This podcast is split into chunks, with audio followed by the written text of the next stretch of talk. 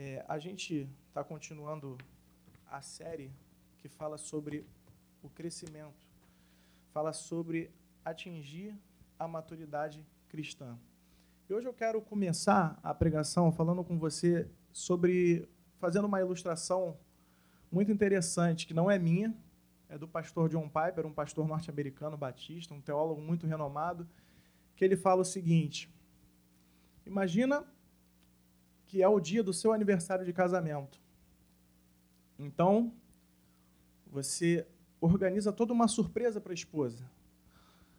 Ao invés, você, o marido, ele tem a chave de casa, mas ele faz o seguinte: ele vai na rua, compra flores, e quando ele chega na porta de casa, ele, ao invés de abrir a porta com a chave, ele toca a campainha, mesmo tendo a chave.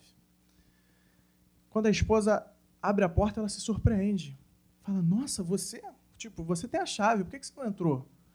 Ele fala: Eu queria fazer uma surpresa e dar as flores para ela. É nosso aniversário de casamento hoje e nós vamos celebrar. Eu já coloquei as crianças com os avós e já reservei um restaurante lindo, com vista para o mar, para a gente passar uma noite maravilhosa. E aí a esposa fica toda quebrantada e fala assim: Mas meu amor, por que, que você fez isso tudo? Ele diz: Olha, porque eu li um livro falando assim como agradar a sua esposa. Eu achei que era legal fazer.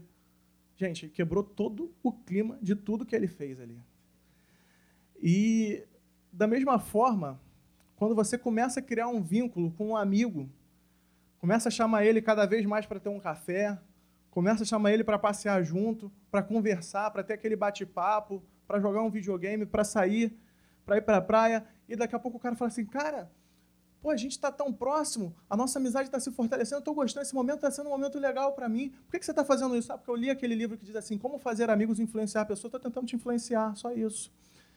Gente, perde totalmente o sentido relações baseadas assim. Outro tipo de relação que a gente não acha muito conveniente é quando a gente para, fala assim, pô, meu amigo, vamos sair hoje, tomar um café, se reunir e tal, um jantar em família chega aquela pessoa que só fala de problema.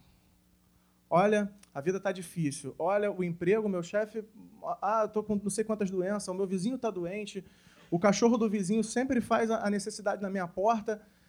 A pessoa só fala de problema. Cara, ninguém quer ficar conversando mais de uma hora com uma pessoa que só fala de problema.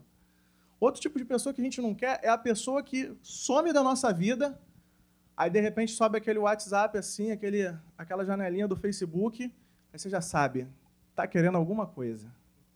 Se tá me chamando, pô, tá querendo alguma coisa. E aí quando o cara fala lá, às vezes o cara não te dá nem boa tarde, nem oi, tudo bem, o cara já fala assim: "Fala aí, meu parceiro, olha só. Pô, tu ainda tem aquele aquele carrinho lá para, pô, tava precisando de uma carona e tal". Gente, é o relacionamento baseado no interesse.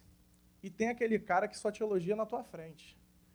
Né? Aquela famosa foto do Facebook, né? que o pessoal fala muito das meninas, que fala assim, olha a foto e fala assim, nossa, minha amiga está tão gorda nessa foto, e bota assim, nossa amiga, você está linda. Que é o famoso bajulador. Faz o elogio porque tem um interesse.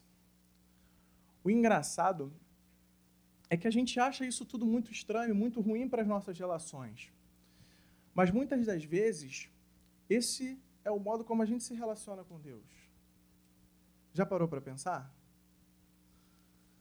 A gente fala com Deus, para para orar, para se relacionar com Deus, porque está no livro, porque está na Bíblia. Pensa no caso da esposa. Se ela pergunta para o marido e fala assim: por que você está fazendo isso? E ele fala: porque nada me faz mais feliz nessa noite do que passar a noite com você. Ele ganhou o coração dessa mulher. Mas quando ele fala, ah, não, porque eu li um livro, Como Fazer as Esposas Felizes, ele quebrou todo o clima. Não existe relação, não existe afeto. E às vezes a nossa relação com Deus é assim. Eu estou orando porque a Bíblia mandou. Mas por que, que só porque a Bíblia. É, porque a Bíblia mandou, então eu faço, tem que cumprir a regra. Eu estou andando mais né, parando mais para ouvir a voz de Deus, parando mais para orar, para meditar na Sua palavra, porque a Bíblia também fala para meditar. Não é porque eu gosto de ouvir Deus, não, mas a Bíblia mandou, né? tem que fazer isso. A gente também parece que muitas vezes só procura a Deus para resolver o quê? Os nossos problemas. A nossa necessidade para a gente falar dos nossos desabafos, das dores que estão passando no nosso coração. Ou então a gente faz aquela, aquela, aquele velho elogio assim, eu sei que tu é tão amoroso, pensando assim, ah, se eu falar que Deus é amoroso, Ele vai agir com amor e vai tirar aquele meu chefe que está perturbando a minha paz no emprego. Vai tirar aquele meu professor chato da escola que me reprova todo ano, da faculdade. E aí eu pergunto para você: será que você gostaria de ter um relacionamento assim com alguma pessoa? E por que, que a gente projeta esse tipo de relacionamento com Deus? E para a gente entender qual é a melhor maneira ou a maneira correta da gente se relacionar com Deus, eu convido você a abrir a sua Bíblia no Evangelho de Mateus, primeiro livro do Novo Testamento, capítulo de número 6, versículo 5. É, se você precisa de uma Bíblia, levanta a sua mão. A nossa equipe vai trazer uma já marcada para você no texto. E eu peço a você que preste atenção, se você não tem contato com a Bíblia, não tem intimidade com a Bíblia, o capítulo é o número grande, o versículo é o número pequeno. É o capítulo de número 6, versículo 5.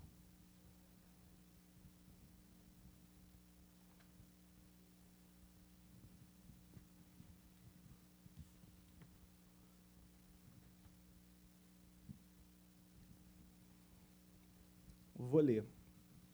E quando orardes, não sejais como os hipócritas pois gostam de orar em pé nas sinagogas e nas esquinas das ruas para serem vistos pelos homens.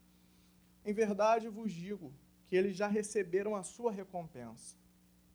Mas tu, quando orares, entra no teu quarto e, fechando a porta, ora a teu pai que está em secreto, e teu pai que vê o que é secreto te recompensará. E quando orardes, não useis de repetições inúteis, a exemplo dos gentios, pois eles pensam que serão ouvidos pelo muito falar. Não vos assemelheis a eles, pois o vosso Pai conhece de que necessitais, antes de o pedirdes a Ele. Portanto, orai desse modo: Pai nosso, que estás no céu, santificado seja o teu nome, venha o teu reino, seja feita a tua vontade assim na terra como no céu. O pão nosso de cada dia nos dá hoje. Perdoa-nos as nossas dívidas, assim como também temos perdoado aos nossos devedores. E não nos deixes entrar em tentação, mas livra-nos do mal. Pois teus são o reino, o poder e a glória para sempre. Amém. Gente, o que está acontecendo aqui no contexto desse texto que a gente acabou de ler? Haviam homens, naquela época, no contexto aqui de Jesus, que eles estavam passando por uma vida de espiritualidade ostentação, ou ostentação de espiritualidade. Como seria isso? Eles faziam é, jejuns, fazendo cara de quem está com fome, para todo mundo ver que eles estavam fazendo jejum eles davam esmolas na frente das pessoas para que todo mundo olhasse e falasse: Nossa, que homem caridoso, que homem bom, como ele é generoso. E eles também tratavam dessa mesma forma a oração.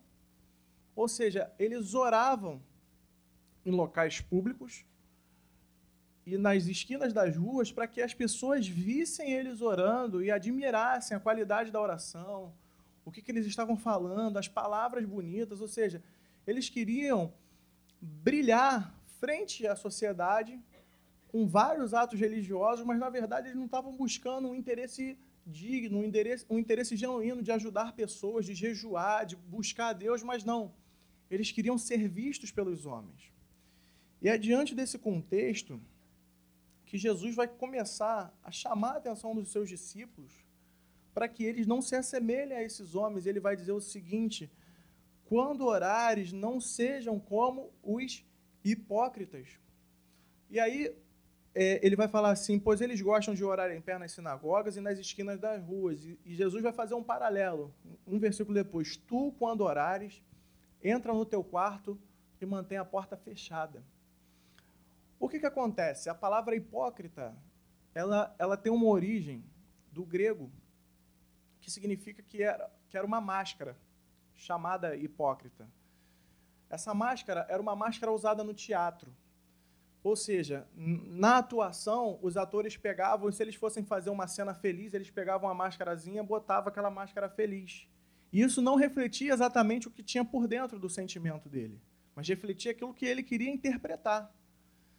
Da mesma forma, podia ser o contrário, ele estava sentindo coisas totalmente diferentes dentro dele, mas para interpretar uma tristeza, ele colocava a máscara o hipócrita, que era para parecer uma coisa que ele, na verdade, não era ou não sentia.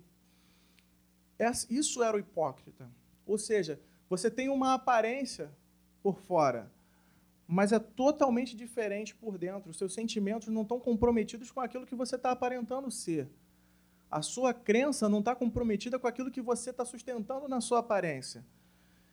E eles estavam. Por que, que eles usavam essa, essa máscara, né? essa, essa, por que, que eles agiam com essa hipocrisia? Porque eles queriam ser notados pelos homens. Eles queriam brilhar diante das pessoas, eles queriam aparecer, eles queriam ser admirados, eles estavam buscando admiração humana, estavam buscando vanglória, vaidade. Era tudo isso que eles queriam. E Jesus vai falar o seguinte: olha, vocês não devem ser como eles. Vocês não devem tratar a oração dessa forma. A oração não foi feita para isso. Jesus vai começar a falar assim: ó, ao contrário do que eles fazem, a vocês cabe o seguinte: pegar o quarto, o local da intimidade de vocês, o local, o local onde para você é íntimo. Nesse quarto da intimidade, você vai fechar a porta. Ou seja, você vai se isolar. Você vai manter o ambiente fechado. Você vai se trancar ali, você vai reservar, vai pegar o ambiente mais reservado que você tem. E ali não vai caber mais ninguém vai caber você e Deus. E é ali que você vai orar. O que, que Jesus está fazendo aqui? Ele está condenando a oração em público? Não, senão a gente, por exemplo, não poderia orar no, no culto, é uma oração em público. Mas o que ele está condenando, na verdade, aqui são as intenções do coração daqueles homens. E, a, e, e, o fato de que, por exemplo, nas orações em públicos, a gente não mostra quem realmente a gente é. Ninguém faz confissão de pecado na oração em, em público. Imagina, uma pessoa chega aqui na igreja e fala assim: Senhor, eu quero confessar que eu adulterei, que eu roubei, que eu... todo mundo ia se assustar. Então, assim, na, no quarto, na intimidade, é o momento da oração, do falar com Deus. E aí, o que, que acontece? Como isso aplica? Como isso aplica para as nossas vidas? A grande pergunta é se a gente tem usado máscara no nosso relacionamento com Deus. Se a gente tem tentado, diante de Deus, parecer algo que a gente não é. A nossa oração, ela precisa ser um processo, primeiramente, da gente tirar a máscara diante de Deus para orar. Da gente fazer uma coisa que eu posso chamar aqui de um desnudamento da alma. Você mostrar a nudez da sua alma, do seu coração, do seu interior para Deus. Quando você pega e se apresenta diante de Deus para orar, você tem que ser o mais autêntico possível, você tem que ser o mais real possível com quem você é, com as suas falhas, com seus pecados, com as sua, até mesmo com aquilo que você considera qualidade sua. Você tem que ser autêntico, você tem que ser você diante de Deus. Ali é só você e Ele. Só que a gente tem usado máscaras na nossa relação com Deus. A gente às vezes quer parecer algo que a gente não é. E aí, poxa, Luciano, mas como é que seria esse fato de usar máscaras, usar a hipocrisia na oração diante de Deus? Às vezes a gente vai para a oração e quando a gente lembra de confessar algum pecado para Deus, a gente fica sempre justificando. Olha, Senhor, eu errei, mas foi porque o fulano provocou, e o ciclano disse não sei o quê, e eu também tive um dia atribulado. Mas a gente não chega para Deus e fala assim, Senhor, eu errei. Eu sou pecador. Se fosse o Senhor ali, o Senhor reagiria de outra forma independente da agressividade que partiu do outro, o Senhor teria uma maneira mais branda de reagir. Isso é, é olhar para Deus com sinceridade. Ou então tem gente que faz como olhar para Deus e falar assim: Senhor, o Senhor permitiu que eu pecasse, quase colocando a culpa em Deus pelo seu próprio erro. Isso também não é uma forma sincera de você chegar a Deus em oração. Esse é um momento de intimidade. É um momento em que você se abre, é um momento em que você abre mão de tudo. Você tem que estar totalmente vulnerável à percepção de Deus, tem que estar de uma maneira sincera diante de Deus ali naquele momento. Deus tem que ouvir da sua boca quem você realmente é. Se nós não queremos ser como hipócritas, a gente tem que tirar a máscara. A oração só acontece quando, primeiramente, a máscara cai. Quando somos nós mesmos. Quando, no momento nosso com Deus, a gente olha e fala assim: Senhor, eu sou pecador. Eu sou miserável. Eu pensei isso do fulano. Eu falei isso do cicrano eu não sou nem digno de pronunciar o teu nome. Não existe uma dignidade em mim para orar ao Senhor. Isso é o início da oração. E é por isso que Jesus fala, né, como eu já disse, sobre orar em público, porque em orar, orando em público é muito complicado, não é bom fazer isso. Isso é um momento seu com Deus. E ele não está condenando a oração em público, como eu já disse, mas ele está nos mostrando qual a importância da oração na intimidade do quarto. E é devido a esse aspecto da relação sincera da intimidade, da queda da máscara no quarto da intimidade, que Jesus convida os discípulos a tratar a oração num particular, de portas fechadas. E ali não tem ninguém para interferir, não tem ninguém para opinar, não tem ninguém para participar, ninguém para ficar te admirando e elogiando o que você está falando ali. Ali é você e Deus sou eu e ele. É uma relação de pai com filho. O assunto é nosso, é a nossa intimidade, são os meus erros, os meus reais interesses. Não é um ambiente para todo mundo. O ambiente aqui é seu com Deus. João Calvino, um dos reformadores, né? Ele dizia o seguinte: a oração é uma forma de comunicação entre Deus e nós, pela qual nos colocamos, pela qual colocamos diante dele os nossos desejos, as nossas alegrias e as nossas queixas, em resumo, tudo que está no nosso coração. Devemos ter cuidado de descer às profundezas do nosso coração e falar a ele dali. Cuidado de descer à profundeza do nosso coração e falar com Deus a partir dali. E aí a gente vê, nos versículos aqui do texto, Jesus falando que aqueles homens oravam para serem vistos por outros homens. E a recompensa deles era isso: a visibilidade, a audiência, chamar a atenção. Mas Jesus chama nós para um outro paralelo. O pai que está em secreto, ele vai te ver em secreto. E ele vai te recompensar. Como eu disse, Agora há pouco, os homens, os, os chamados hipócritas, eles davam muita importância à oração em público. Só que a intenção deles é que era realmente o problema. O problema não estava na oração em público em si, mas na intenção que estava no coração deles, que era mostrar para as pessoas uma espiritualidade que eles não carregavam dentro do coração. Era mostrar para as pessoas uma coisa que eles não eram, era mostrar para as pessoas que eles eram homens tão bons diante de Deus o que na verdade eles não eram. E aqui tem um grande dilema nesse sentido. Que às vezes a gente está orando, a gente ora com frequência, a gente faz muita súplica, a gente ora muito a Deus, mas a gente faz da mesma forma que eles, não só para aparecer, mas também com motivações incorretas. O que seria isso? Muitas das vezes a gente chega a um problema na nossa vida, uma enfermidade bate na porta da nossa casa, o desemprego bate na nossa porta, alguma coisa que desestrutura o casamento, a família chega na nossa porta. E o que, que a gente faz? A gente tenta resolver com um, se aconselhar com outro, olhar no YouTube o que, que tem um psicólogo falando, o que, que tem alguém capacitado falando, ler diversos livros, mas a gente não para em primeiro lugar para chegar para Deus e falar assim: Senhor, eu tenho um problema. Ele se torna o último. Ele se torna aquele a quem recorrer somente no desespero. Depois que tudo deu errado, você fala com Deus. Isso é uma motivação errada. Você fala assim: ó, já apelei para tudo que eu podia fazer, agora eu vou falar com Deus. Não. Dê a primeira parte do seu momento ruim para Deus. Isso é oração. É quando o problema chega na, nossa, na sua porta, você falar assim: em primeiro lugar, Senhor, eu sei que o Senhor está cuidando. E eu quero desabafar com o Senhor tudo que está acontecendo porque o meu coração está triste.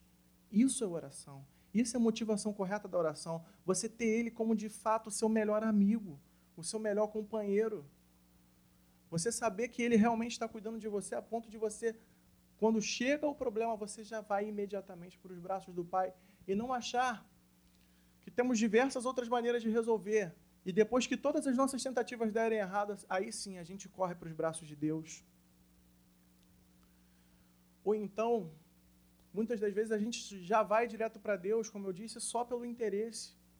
Porque tem áreas da vida que a gente sabe que a gente não consegue cuidar, a gente não adianta a gente ir para o YouTube, não adianta a gente procurar livro, porque a gente não vai ter solução.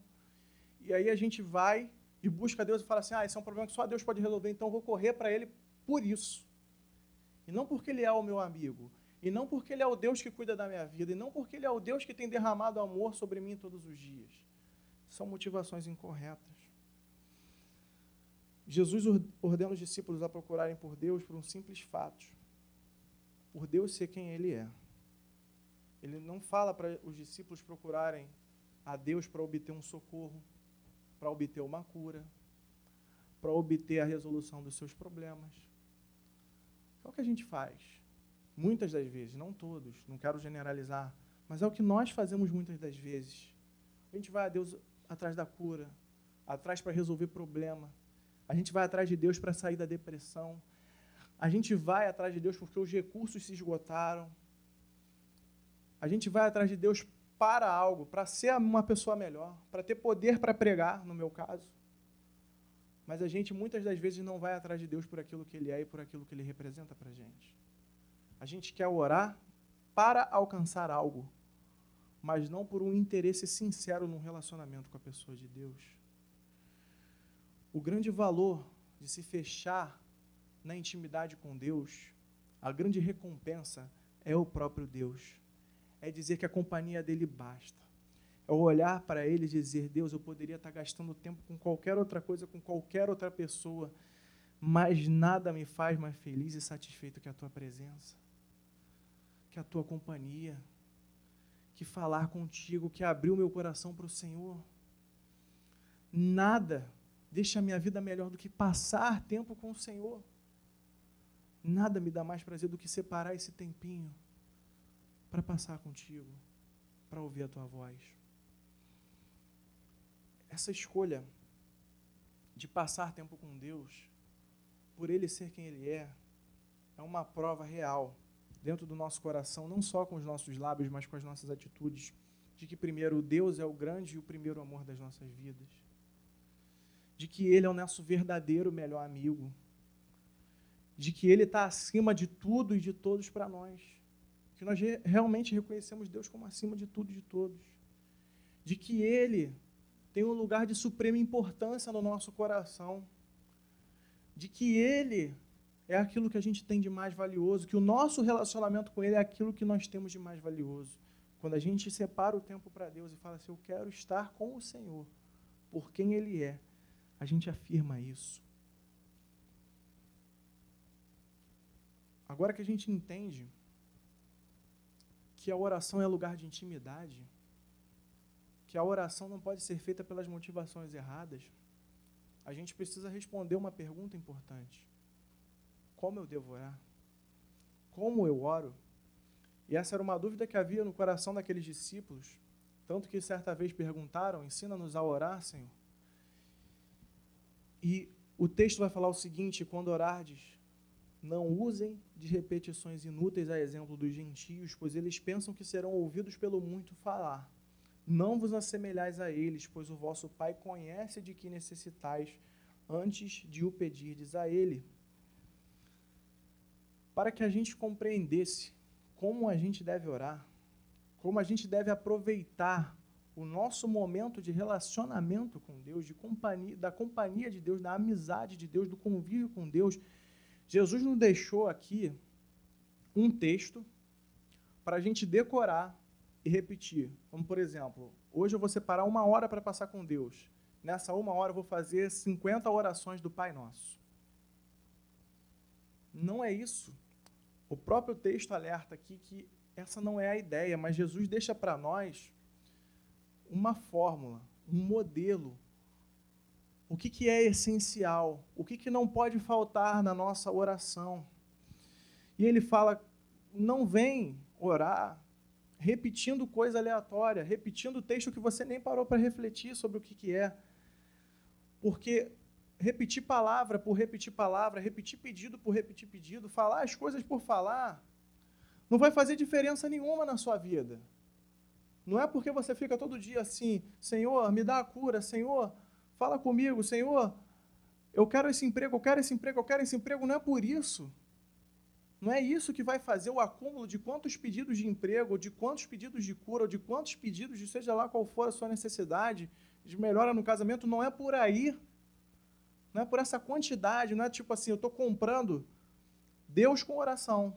Cada 50 orações sobre o pedido do casamento, o varão vai chegar, a varoa vai chegar. A cada 100 orações pedindo pelo, pela, pelo conserto dos meus filhos, os meus filhos vão melhorar. Não é isso. Deus quer relacionamento. Agora, ele deixou uma fórmula, ele deixou um modelo dizendo assim: está vendo essa oração? A sua oração, quando você for se colocar diante do Pai, ela tem que passar por cada um desses pontos.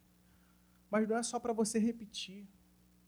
Mas quando você olhar para cada uma dessas frases, para cada uma dessas palavras, para para pensar no que está inserido ali dentro. E ele começa assim, já que não é para repetir, o engraçado é o seguinte. Acho importante ressaltar isso aqui, apesar de eu nem ter colocado no meu esboço é que o próprio texto que diz que a gente não deve repetir oração vem seguido da oração que a gente chama de Pai Nosso.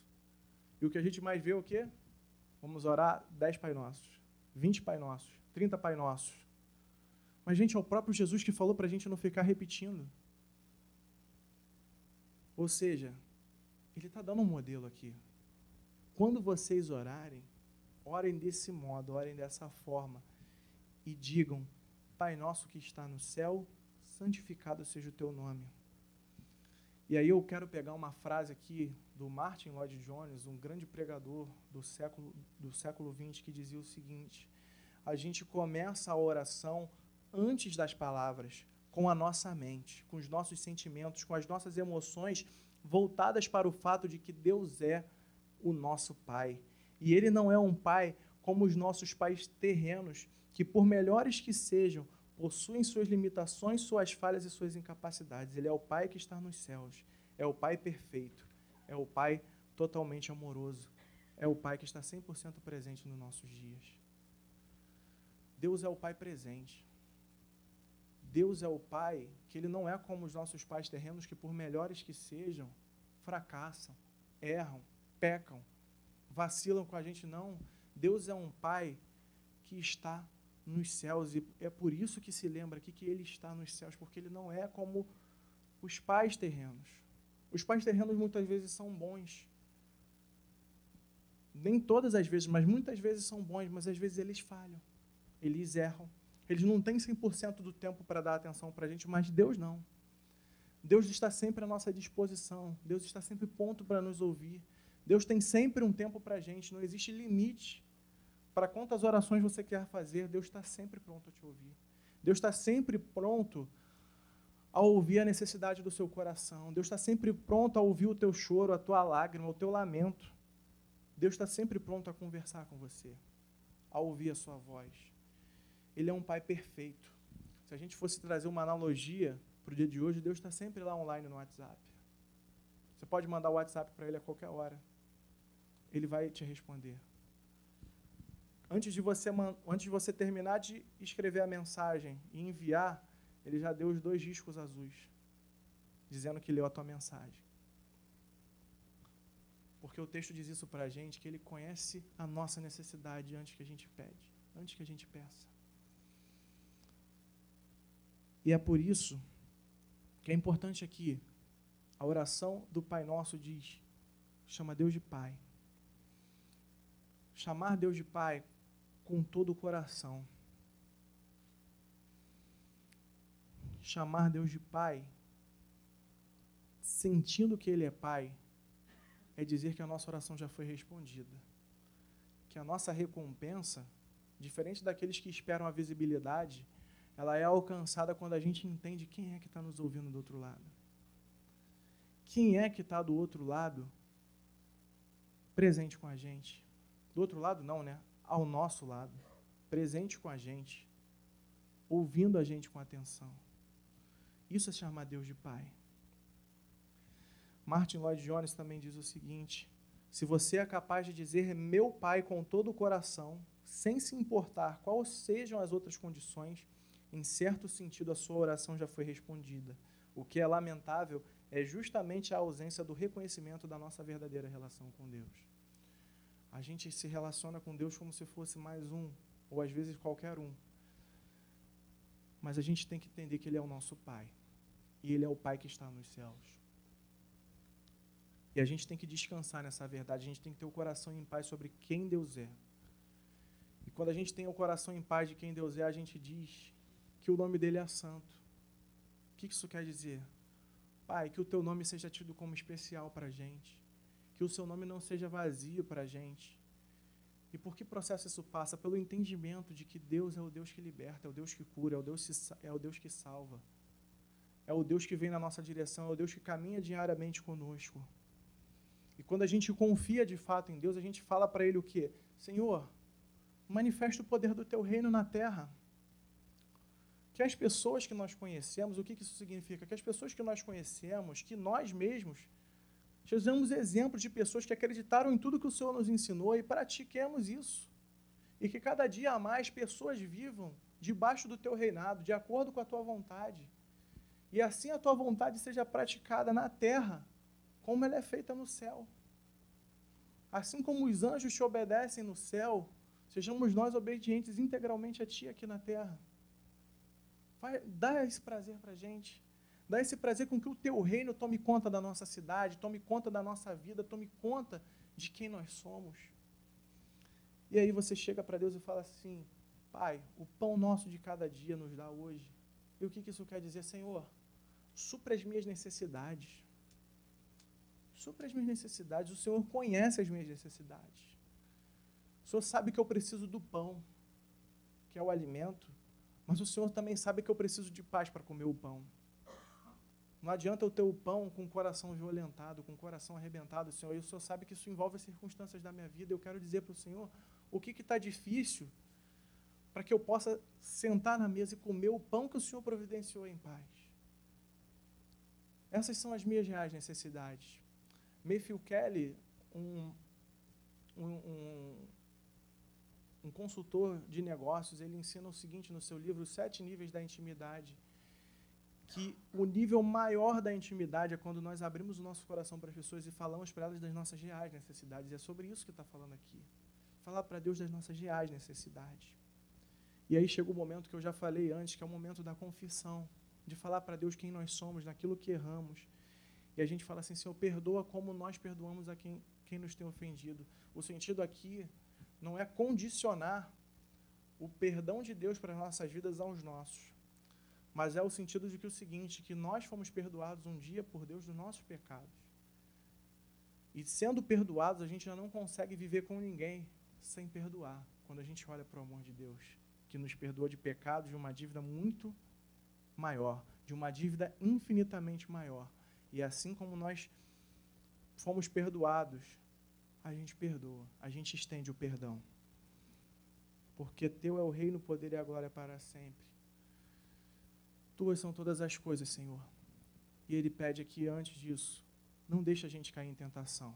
Não deixa a gente fugir do teu caminho. Não deixa a gente errar naquilo que a gente tem errado. Não deixa que a tentação seja maior do que o prazer de te obedecer e viver com o Senhor. Agora, o que é mais importante para a gente, o que é mais rico nisso tudo, são duas coisas. Por que eu posso chamar Deus de Pai? E por que eu posso ter acesso à Sua presença? Só pode chamar Deus de Pai quem reconhece na vida que um dia Jesus Cristo abriu mão da sua glória, veio na terra e viveu e cumpriu perfeitamente a lei de Deus, sem falhar numa vírgula daquilo que a lei de Deus prescrevia. E Jesus, cumprindo toda a lei de Deus, perfeito, se entregou na cruz para ser alvejado pela ira do Deus Altíssimo, que é santo e não suporta pecado. E quando a ira de Deus foi derramada sobre Cristo, Deus livrou todos aqueles que nele creem de serem culpados dos seus pecados. E pela morte de Jesus, pela sua ressurreição, pela sua ascensão aos céus, porque ele foi como um de nós, representando a nós, ele, como filho de Deus, tornou nós também filhos de Deus por adoção. Então, ser filho de Deus é um privilégio daqueles que descansam a sua fé no Senhor Jesus Cristo como o único e suficiente Salvador. Ser filho de Deus é um privilégio de quem entendeu isso e de quem vive como filho de Deus. Ou seja, quando você ouviu o ditado que diz que somos todos filhos de Deus, isso não é uma verdade. É filho de Deus quem crê e quem confessa que Jesus é o único e suficiente Salvador. Que Jesus morreu na cruz para tirar os nossos pecados e re, religar o nosso relacionamento quebrado com Deus pelos nossos pecados. É esse Jesus que fala para a gente: agora você pode chamar Deus de Pai, porque eu, como filho dele, te tornei o meu irmão adotivo. Você foi adotado por Deus. E nesse amor agora você pode repousar. E nesse amor agora você pode confiar, olhar para Deus e falar assim: o Senhor é o meu Pai. O Senhor é o meu Pai, eu sou o teu filho. É nesse amor é nesse amor que a gente confia. É esse amor que possibilita o nosso acesso. E é interessante porque Jesus, é, é, a palavra vai nos ensinar a orar sempre em nome de Jesus. E aí as pessoas se perguntam por que a oração do Pai Nosso não está em nome de Jesus? Porque quando você fala Pai Nosso, você já entendeu que ela é em nome de Jesus, porque sem Jesus Deus não pode ser o seu Pai. Então ela é uma oração feita em nome de Jesus. Jesus possibilita o acesso. O que fica para a gente é que a gente não tenha, é, primeiramente, o interesse de fazer coisas espirituais, como a oração, que é o tema de hoje, apenas para que as pessoas vejam como a gente ora bonito, ou apenas para cumprir um papel que a Bíblia mandou, mas que a nossa oração seja resultado do prazer que a gente tem em Deus do prazer que a gente tem em se relacionar com Ele, em passar tempo com Ele. Que as nossas orações sejam mais, mais do que palavras, mas seja um derramar do coração, como disse João Calvino, que seja algo que flui da profundidade do coração, da retirada da máscara, de se colocar totalmente transparente ali diante de Deus.